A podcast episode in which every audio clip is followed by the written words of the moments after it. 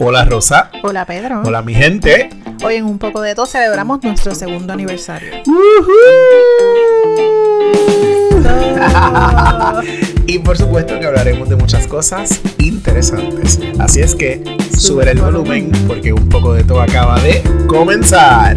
Y hola gente, hoy es 6 de julio de 2022 y este es nuestro episodio número 51 y estamos de celebración. Yes, hace dos años atrás, un 8 de julio, empezamos con esta carrera que llevamos consecutiva.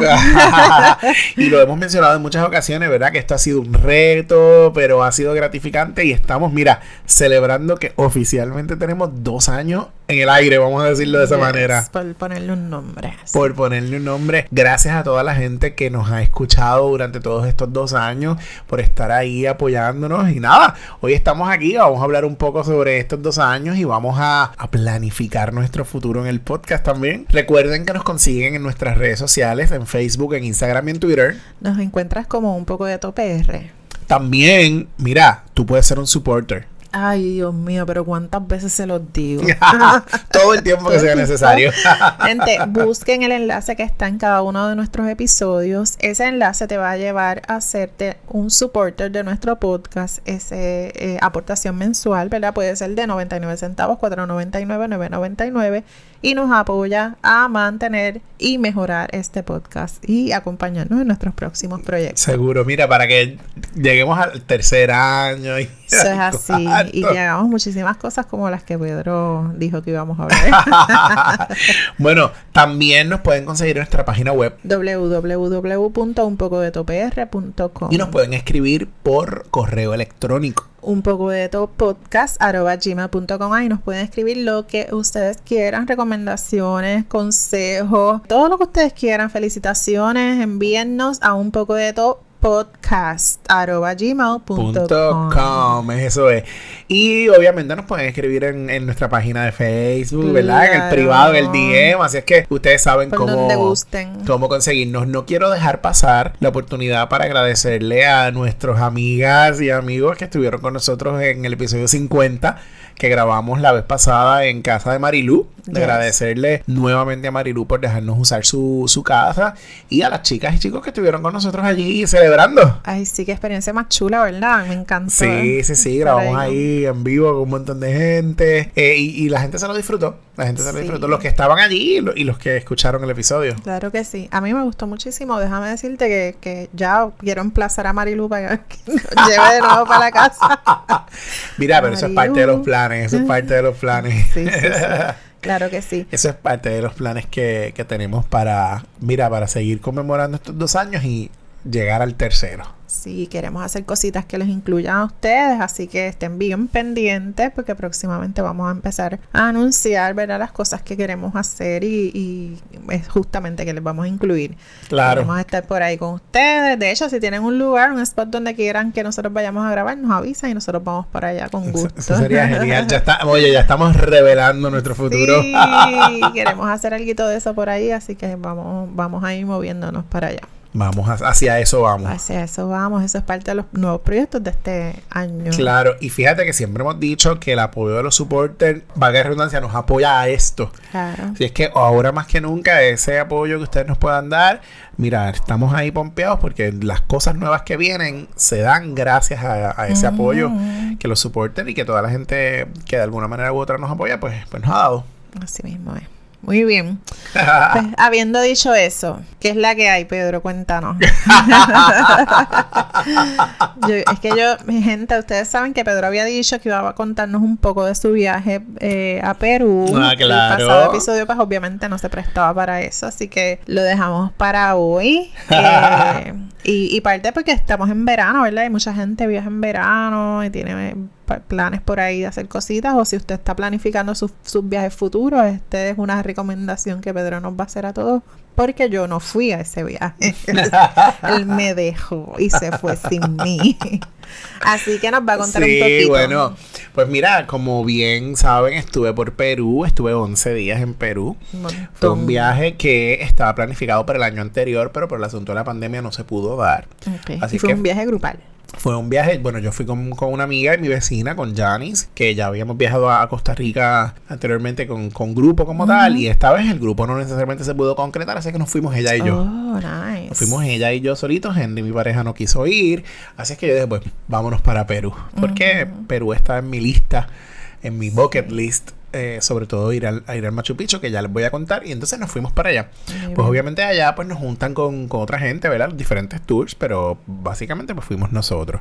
Pues mira, te cuento, nosotros llegamos a Lima el primer día. Lima es una ciudad progresista, Lima es una ciudad bien bonita, le llaman la ciudad de las oportunidades, sobre todo allá en, en América del Sur, porque de hecho, una de las historias que nos hicieron es que cuando todo el, rollo comenzó en Venezuela, ¿verdad? Sabemos todo, el rollo político en, Venezuela, mucha gente migró a Lima.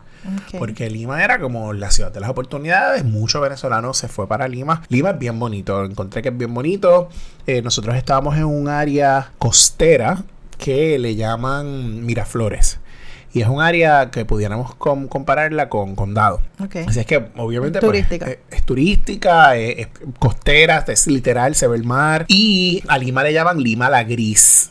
¿Por qué? porque, gris? porque el, cielo, todo es como gris. Se ve literal el cielo es por contaminación? No, no es por contaminación. Cuando fui a México, en México el smog sí, sí se veía, pero acá no necesariamente. Es por el clima per se, es como un clima seco. De pronto, ahora en este tiempo que yo fui, es invierno. Así que no, no llueve y siempre está como todo bien opaco. Sí, te vimos que estabas con abrigo y gorritos y cositas. Exacto. Así es que es todo como bien opaco. Ellos le llaman Lima la gris, pero no deja de ser bien bonita. Hay un detalle que me, impresionó de Perú en general fui a, a otros lugares y, en otros lugares se notaba más que en Lima y es que yo empiezo a notar desde que llego que hay muchas estructuras como a mitad. Mm como que no están acabadas. Tú las miras y tú dices, aquí falta. como que de pronto está, se ven los bloques, casi todos es ladrillo. Se ve por lo del asunto del clima. Se ven ladrillos y se ven las varillas hacia arriba, como que tú notas que no está terminada. Y en algún momento uno de los guías de alguno de los tours nos dice, eh, si ustedes se fijan, eh, aquí hay muchas, muchas cosas como sin terminar. Y nos dice, es que, es que Perú es el país de los impuestos.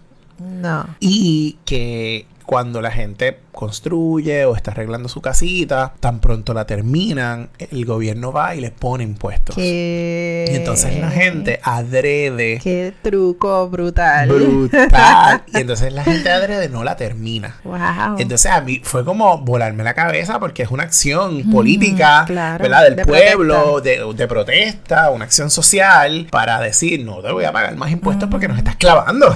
sí, sí. Tú sabes.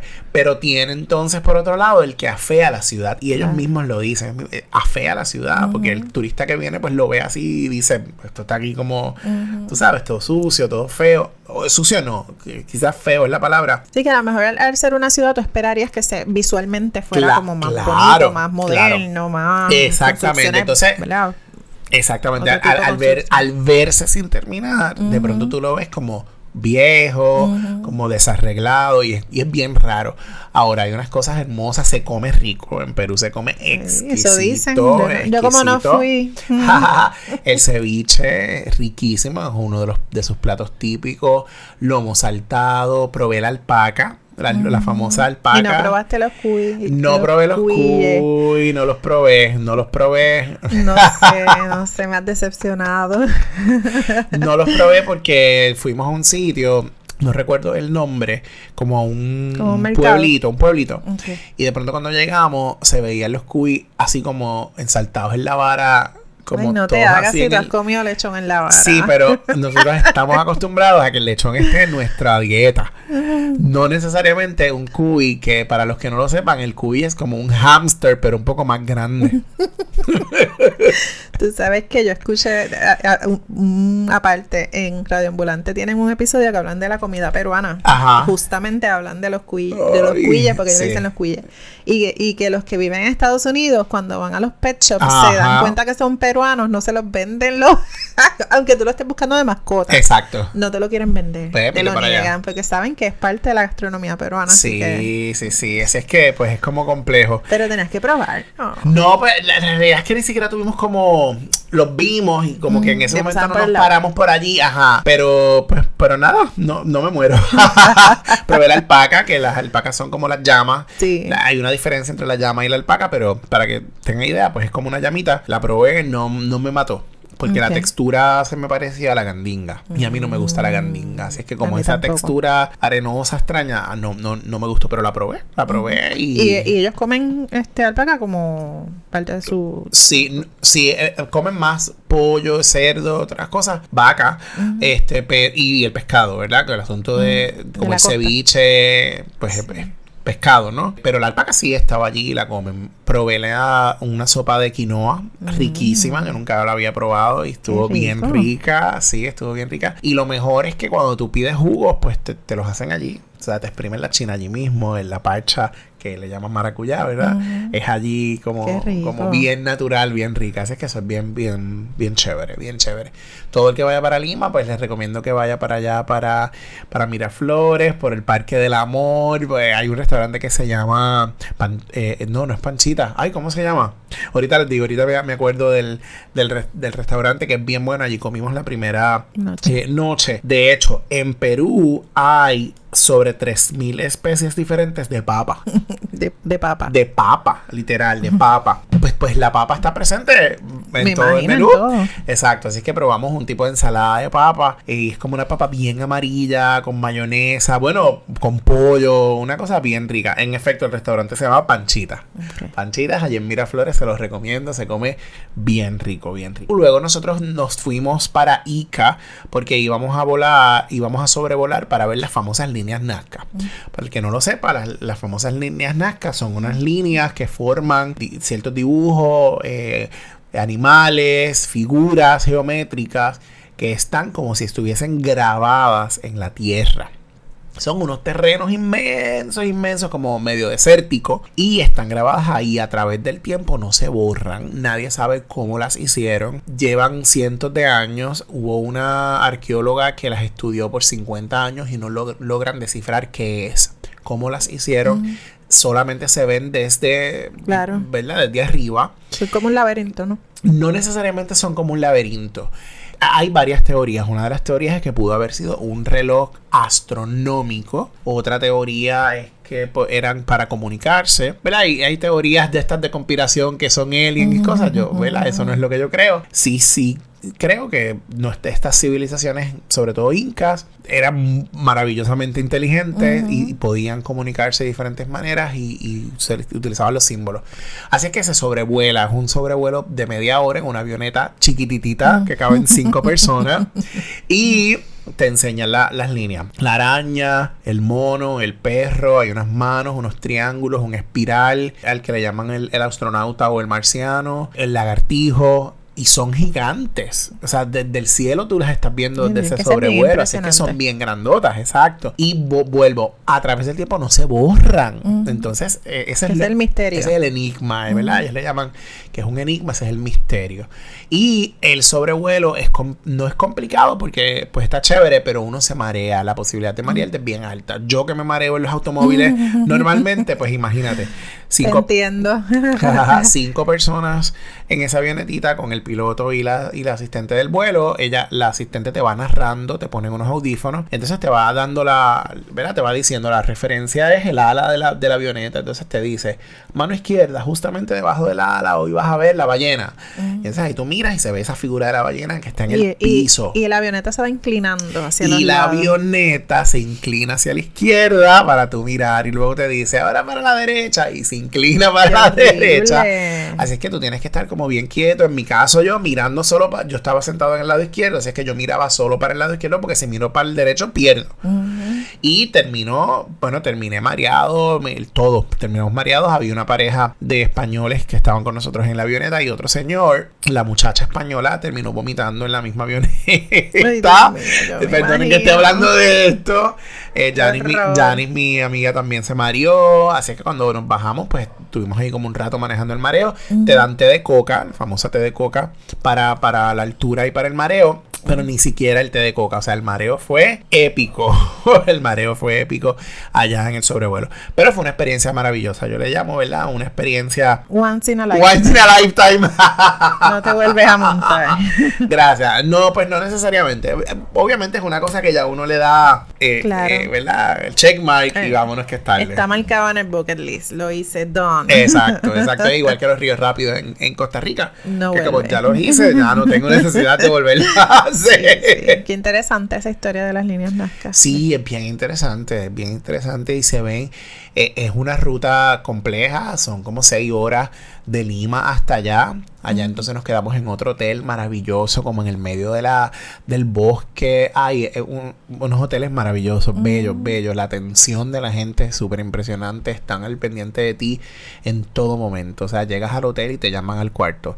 Miren, su agencia los va a buscar mañana a tal hora. Necesitan que los despierte eh, si nos vamos a las 6 de la mañana y de pronto el desayuno lo abren a las 7, pues a las 6 para tu irte te bajaban el desayunito, una bolsita con un sandwichito, con agua, con jugo, tú sabes, se, se, ocupan de que, de, que, de, que, de que el turista esté bien. Qué bueno. Eso es parte del servicio al cliente. Sí, sí, sí, definitivo. Si tú no estás satisfecho y el viaje no es, ¿verdad? No es un viaje económico porque ustedes pagaron un montón por, todo lo, lo, que incluía el, el viaje. Claro, claro, En 11 días ustedes hicieron montones de cosas. Muchísimas cosas. En 11 días, bueno, nosotros, ¿verdad? Yo, yo considero que lo que pagamos, no, no es que sea poco, poco, pero lo, pero justo. lo justo para lo que incluía. Claro el viaje, ¿verdad? Obviamente la escala fue en Panamá, eh, así es que el viaje de ida, el viaje de vuelta y en Perú nosotros volamos de Lima a Cusco, de Cusco, entonces fuimos en Guagua a Puno y de Puno viramos en avión para Lima, o sea, eh, varios aviones más, entonces la avioneta esta por las líneas Nazca, nos quedamos en cinco hoteles diferentes durante todo el viaje,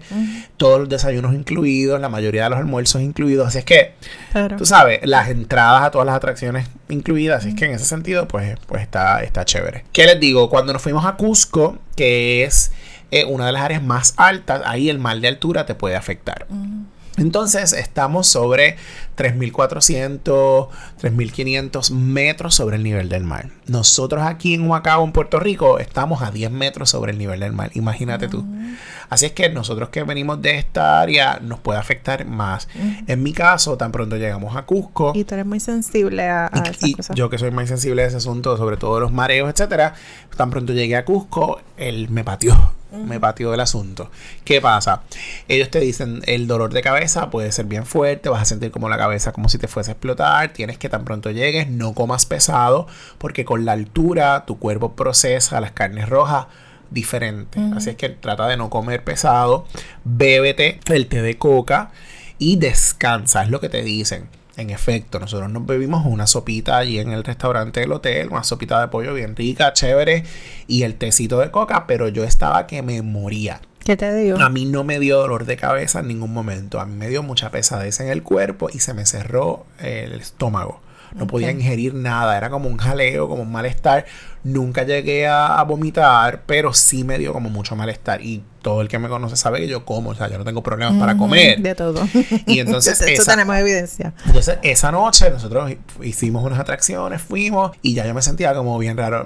Cuando llegué a la guagua, yo, bueno, las últimas dos cosas, la gente se bajó porque te unen con mucha gente en la guagua, ¿no? Como, el, como ese tuve. Y entonces ya ahí en la tarde yo, yo, no podía más y yo me quedé en la guagua, ya íbamos casi de camino al hotel y cuando llegué al hotel, qué sé yo, yo te diría que eran como las seis, seis y media de la tarde y yo me acosté a dormir temblando del malestar, del frío y con la tráquea cerrada no pude comer nada. Yo pedí unas frutitas, me comí unas frutitas que fue lo único que pude tragar. ¿Qué pensaste? ¿Qué, qué, qué te estaba pasando por la mente en ese momento? Pues mira, Te dio susto. eh, fíjate, no, yo no me asusté. Porque ya, ya acá íbamos a hacer toda una planificación para mandarte Pa- un vuelo. No, mi amor, yo te, te voy a hacer un cuento ahora. Yo no sé si Henry habló contigo, pero Henry. Sí, ay, claro. pues acuérdate. Henry, Henry, Henry me dice, pero, pero es que tú, para tú, o sea, tú tienes que estar bien mal porque tú no te quejas, es lo que me dice Henry. Yo no me suelo quejar. Y Henry me dice, tú tienes que estar bien mal. Dime si tú necesitas que yo te mande un vuelo. Yo te lo voy a pagar, yo te mando a buscar.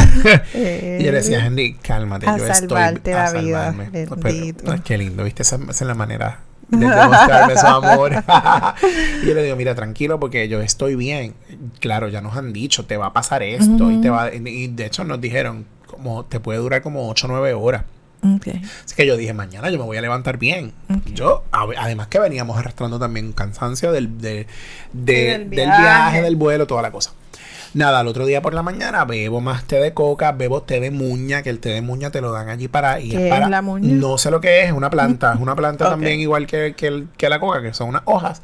Y, pero el té de muña es para el estómago me bebo un poco. No pude desayunar mucho. Desayuné como una un cantito de pan, pero no lo pude pasar.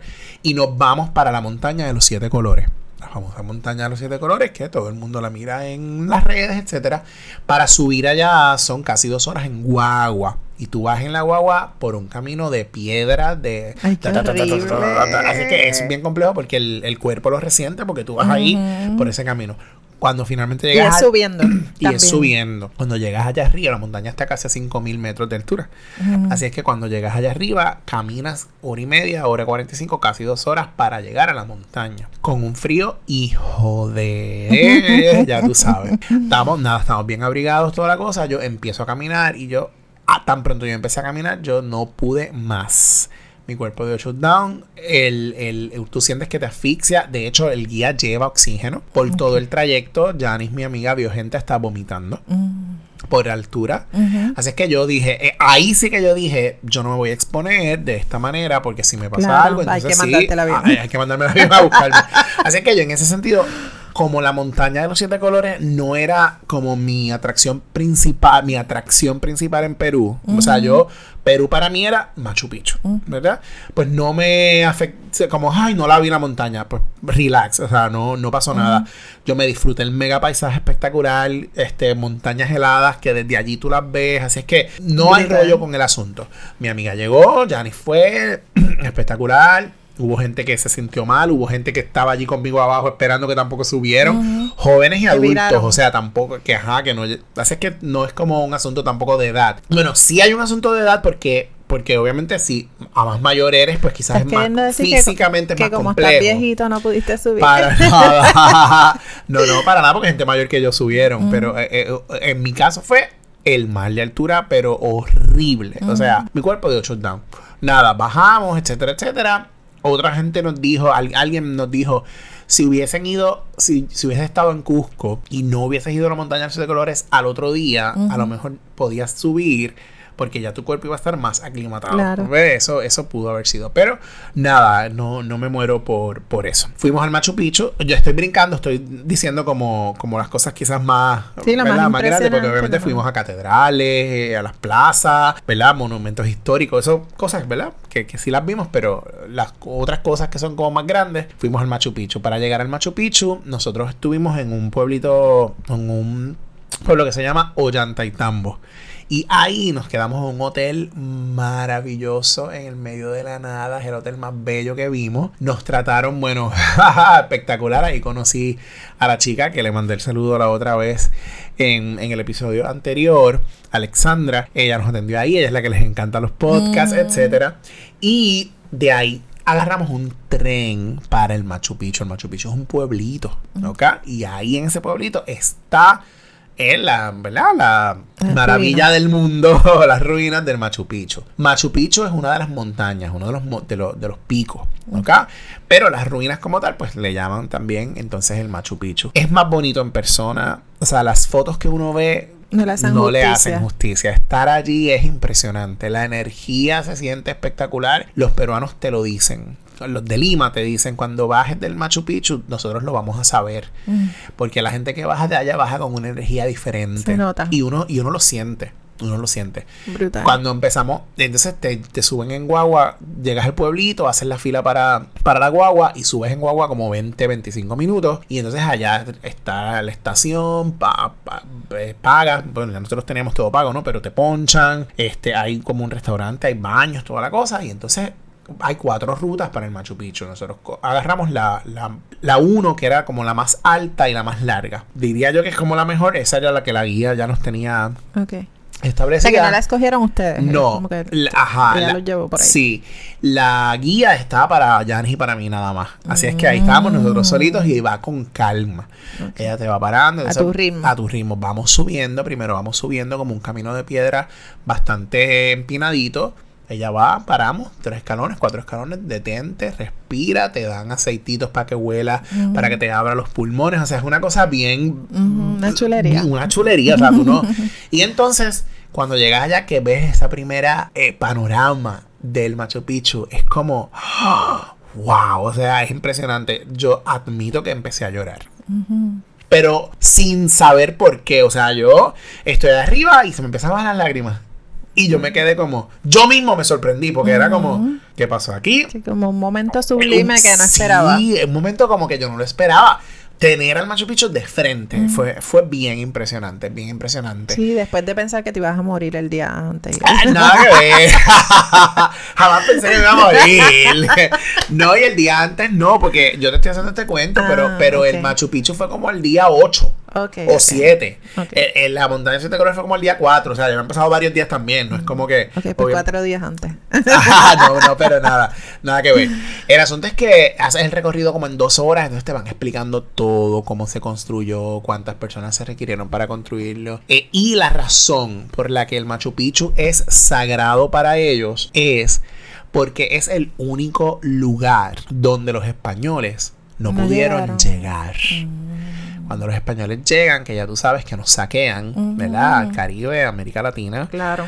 eh, se llevan todo el oro y todo lo que pudieron. Los españoles dirán otra cosa. Y, y mucha otra gente. dirá y, otra y cosa. mucha gente otra dirá otra cosa. Pues es el único lugar donde los españoles no lograron llegar. Por eso es que es tan sagrado para ellos. Cuando descubren el Machu Picchu, el Machu Picchu estaba en, en- en ma- mata, eh, ¿verdad? En bosque tapado. Lo descubren, entonces hacen como esta limpieza, ¿verdad? Arqueólogos, etcétera. Y el Machu Picchu está 80% como, como lo encontraron. Hay otro 20% que está un poco reconstruido para poder preservar, pero está tal cual, el 80%. nice. Así es que eso es súper importante. Y tú ves la gente pues tirándose fotos, la guía te dice, mira, párate aquí, párate allá, haz esta pose, ¿verdad? Que son como las más típicas. Ellos te dicen, esta es la foto, la foto postal. La Ah, foto postal. Ellos te chulo. dicen, entonces te dice, levanta las manos, siéntelo, respira, eh, dale gracias a la Pachamama. La Pachamama es la madre tierra. Y es una experiencia espiritual eh, bonita porque te permite conectar con ese aire fresco, con la naturaleza, con saber que ahí están eh, eh, esas civilizaciones, ¿verdad? Que, que formaron, oye, que eran unos ingenieros de primera. Bien brutal. Porque la manera en que construían de tal forma que el, que los, que el rayo del sol entrara, que se viera eh, para la montaña, que el agua, bueno, es es una cosa impresionante. Así Sí, es que... Y en- la armonía con el medio ambiente es una cosa como bien brutal. Ajá, y, a- y en unas montañas arriba, tú sabes, que, que tú dices Claro. cómo llegaban. cómo hacían cómo esas transportaron con- construcciones, Exactamente. cómo lo hacían, que tienen que tener que tener una condición física bien bien chula, porque Sí, sabes, Y se, y se, y se- nosotros estos gorditos espatillados, No, no, y se, y se necesitaron, qué sé yo, 10 mil personas, tú sabes, para construir eso. claro, Y ellos, pues, le, le parte de esa fortaleza, ellos se la achacan a la, a la, a la, a la, a la coca. Mm, Ellos todo el tiempo andaban con su bolsita con coca, la masticaban, la masticaban y eso le- les ayudaba ¿verdad? a mantenerse, estimulaba, también con eso manejaban pues el asunto del frío, ¿verdad? del clima. Pero es una experiencia maravillosa, el Machu Picchu es una experiencia maravillosa, recomendada 100%. qué bueno. 100%, 100%. Esa hay que ponerla cuando vayan para Perú, la tienen que poner ahí. Definitivo, definitivamente. Y por último, quiero contarles que fuimos a Puno. Puno es otro de, las de, los, de los departamentos, ¿verdad? De, de, de Perú. Perú está dividido por departamentos. Y en Puno es donde están las islas flotantes. ¿Y qué son esas islas flotantes? Explícame. pues ahí vive una gente que se llama los Uros. Y son indígenas, básicamente. Y son islas artificiales. O sea, eh, que, que no son hechas naturalmente, pero sí son con materiales construidas por el hombre, pero, pero sí con material eh, biodegradable. Son hechas de una planta que se llama totora. Y la totora es como una especie prima del bambú, pero es más de agua. Lo estaba imaginando ya. ¿Verdad? Y entonces ellos las construyen, eso tiene una raíz, y entonces ellos van como formándola, las van juntando, las siembran ahí cuando ya crece y van formando su propia isla. Son como 120 islas diferentes y en cada isla vive un grupo de gente. En la islita donde nosotros fuimos, porque el tour te lleva y te detiene en una isla particular para que todos las 120 y pico de islas tengan un ingreso, porque lo que tú pagas para ese ferry va a esa islita. Qué estratégico, ¿verdad? Estratégicamente. Ellos tienen su propio sistema político, tienen sus líderes de cada isla. Pues en la isla donde nosotros fuimos había, hay cinco familias y tienen su chocita chiquitita, está hecha de esa planta que es la totora, pero hay una cosa bien maravillosa. las paredes y el techo, todo. Sí, el techo es de paja y de la totora pero tienen también plantas, eh, placas solares. De pronto, el, sí, el gobierno ha hecho como unas iniciativas, les construyó unos baños y unas cosas, ellos no necesariamente los usan, ellos dicen que no funcionan, eh, y tienen unas placas solares que son para televisores y son para, para, eh, para luz, oh, para luz sobre todo. Eh, no vine veras en ningún momento. Allí hace un frío brutal, by the way. Sí, eh, yo me imagino que ellos comerán de lo mismo que hay, ¿verdad? Disponible en, el área. Sí, ellos pescan, ellos comen y ellos van como tal a Puno, van allá a la ciudad y ellos compran. Ellos compran y entonces vienen acá. Tú de pronto tú ves a los nenes con crocs, con, mm. con pantalones adidas, tú sabes. Y todo. De pronto algunos tienen celulares, pero es bien chévere porque tú ves esa cultura, ¿verdad? En, esa parte, porque aprendes de esa cultura. Mi reflexión sobre eso, ¿verdad? Es, sobre la pobreza y sobre las condiciones. Pues a veces yo digo, diablo, 2022 y hay gente viviendo de esta manera. Vamos, sin pasar juicio, porque, porque porque muchos de ellos quieren, o sea, es como que esa es, esa es su manera de vivir, quieren mantenerse correcto, así. Correcto, Habrá quien no, ¿verdad? Me imagino que habrá gente que se va de la comunidad. Hay muchos, nos contaron que sobre todo los jóvenes cuando ya están creciendo, van a la universidad, se van a estudiar y se quedan por allá por la ciudad. Ellos tienen un kinder, ellos, tienen maestros que van a las islas y les enseñan hasta la escuela elemental. Luego entonces ya ellos tienen que ir a la ciudad si quieren seguir. Y algo, un detalle que me marcó bien brutal es que los bebés hay muchos que mueren porque se caen al agua. Recuerda que la isla está ahí flotante. Tú no la sientes como flotando, moviéndose, pero, pero está flotando. Y hay bebés que, e, y ellas mismas te lo, te lo explican, te dicen, eh, por descuido de nosotros mismos, un bebé puede caer y se puede ahogar. Ay, bendito. Cuando están en el kinder, les amarran a la cintura unas botellas que si se caen al agua flotan. Ah, brutal. Es una cosa brutal. Pero no, es donde dijeron ha pasado. Hay niños que se han caído y se, han ahogado, sobre todo uno o dos añitos. Ya cuando tienen cuatro o cinco, ellos están correteando por allí ya sabes. Y están como, como súper cool. Y entonces ellos hacen artesanías y te las venden allí mismo eh, para, ¿verdad? Para subsistir allí, eh, para la islita, ¿no? Y aprovechar el turismo también claro. para sostenerse. Y hay un detalle bien, bien chévere que te voy a contar. te dije que hay cinco familias en esa isla. Pues vamos a suponer que en una, que en una de esas que en esa isla estamos tú y tu hija y, tu pareja, estamos Henry y yo, y hay otra pareja más, no sé qué. De pronto Henry y tú se pelearon como vecinos. Ok. Y tú dijiste, me voy. De esta isla. picaste la parte de la isla. Y me la llevó. Y te la llevaste y la, y la anclaste con otra de las islas allá. Ay, Dios Permiso, mío. podemos dar esta isla y te vas a la otra. Qué brutal. ¿eh? Sí, ellos las pican. Bueno, es una cosa impresionante. La verdad es que fue bien impresionante. Sí, ya eso fue lo último que hicimos en el viaje. Ahí nos quedamos en, un hotel que con vista al lago Titicaca. El lago mm. Titicaca es el cuerpo de agua eh, más alto del mundo, ¿verdad? Además, que está a más altura. Okay. Y para ellos también es sagrado porque ellos dicen que ahí es donde nacen los incas, que de ahí es donde ellos nacen y entonces se van moviendo, moviendo ¿verdad? Así es que es bien, bien sagrado para ellos. El, el lago Titicaca es enorme y colinda con Bolivia. Hay una parte que entonces de, de Bolivia. Así que Ahí está, Micaelo. Ustedes saben que siempre Micaelo viene y saluda. También pues, quería participar. Sí, ahí, pues ahí nada, les, acabo de hacer básicamente el viaje reducido, resumido. Te, has votado. ¿Qué fue lo más que te gustó? Mira, eh, el trato de la gente, obviamente las vistas impresionantes, o sea, impresionantes porque es tan inmenso, literal. O sea, las montañas son interminables, ver montañas con los esos picos helados, de pronto ver, ver desierto de pronto ver las dunas de arena, de pronto ver el mar, o sea, vimos como todo, ¿no? En ese sentido. Y el trato de la gente, el trato de la gente fue espectacular y por supuesto el Machu Picchu. Yo tengo una prima que me dice, el Machu Picchu es la joya de la corona. Definitivamente para mí el Machu Picchu fue espectacular. Vi las llamas, nos tiramos fotos con las llamas, las alpacas, también chulas. Y pues uno conoce, conoce mucho, básicamente. La cultura, definitivamente exponerse a, otras culturas es, claro. una de las cosas más chulas de viajar. Claro. No me lo preguntado, pero lo menos que me gustó fue la distancia eh, entre lugar y lugar. ¿Verdad? Por ejemplo, de Lima para Ica, para, para Nazca, pues 6 horas. De pronto de Puno. Es muy grande. Exacto. De pronto de Cusco fuimos a Puno en Guagua y fueron 12 horas en Guagua. Claro, con cinco paradas, en unos museos, en unos parques arqueológicos que tú vas conociendo, pero son 12 horas. Oye, son unas coach de estas guaguas enormes, reclinables, con baño y todo. De lujo, así como tirado para atrás. Sí, pero te estropeas, te estropeas porque el viaje, el movimiento, las curvas, tú sabes.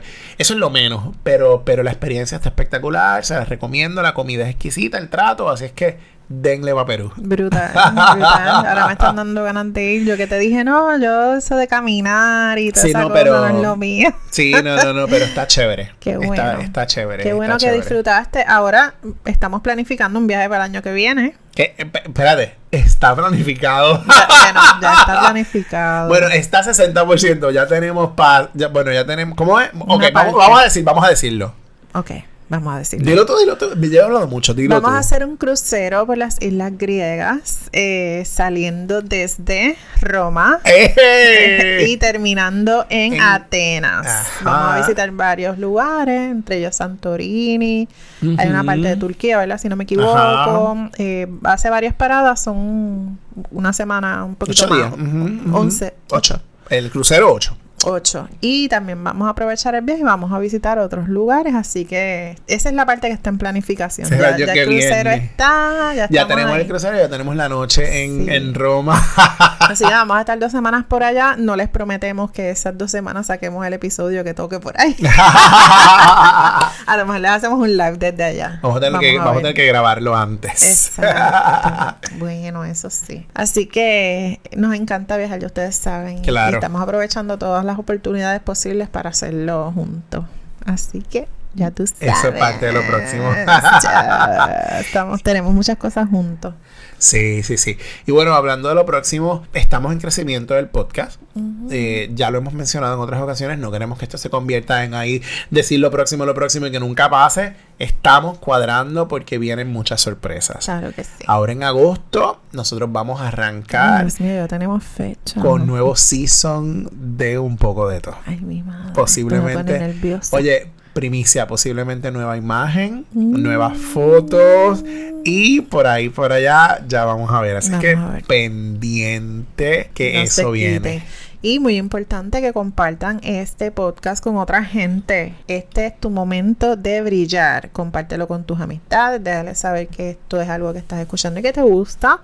Dile los chulos y chéveres que somos nosotros y buscale los celulares y pónselos por ahí para que le dé notificaciones y todo eso. Dale follow. Próximamente vamos a estar haciendo un canalcito de YouTube donde vamos a poner clips y cositas, así que también les vamos a avisar. Eso, es parte, de... Así que muévete, danos like, eh, compártelo, comparte tu, tu, experiencia con otras personas. Hasta support. Y apóyanos a crecer. Así que, habiendo dicho esto, pues es un buen momento para darle punto final a este episodio. Yes. hemos llegado al final. bueno, recuerda que nos consigues en Twitter, en Facebook, en Instagram. Nos encuentras como un poco de tu PR. Puedes ser supporter. Busca el enlace, está en todas partes. Nos escribes por email o nos consigues también en nuestra página web. El email es un poco de podcast.gmail.com y nuestra página web www.unpocodetopr.com. Bien, así que nos vemos en la próxima. Un abrazo, mi gente.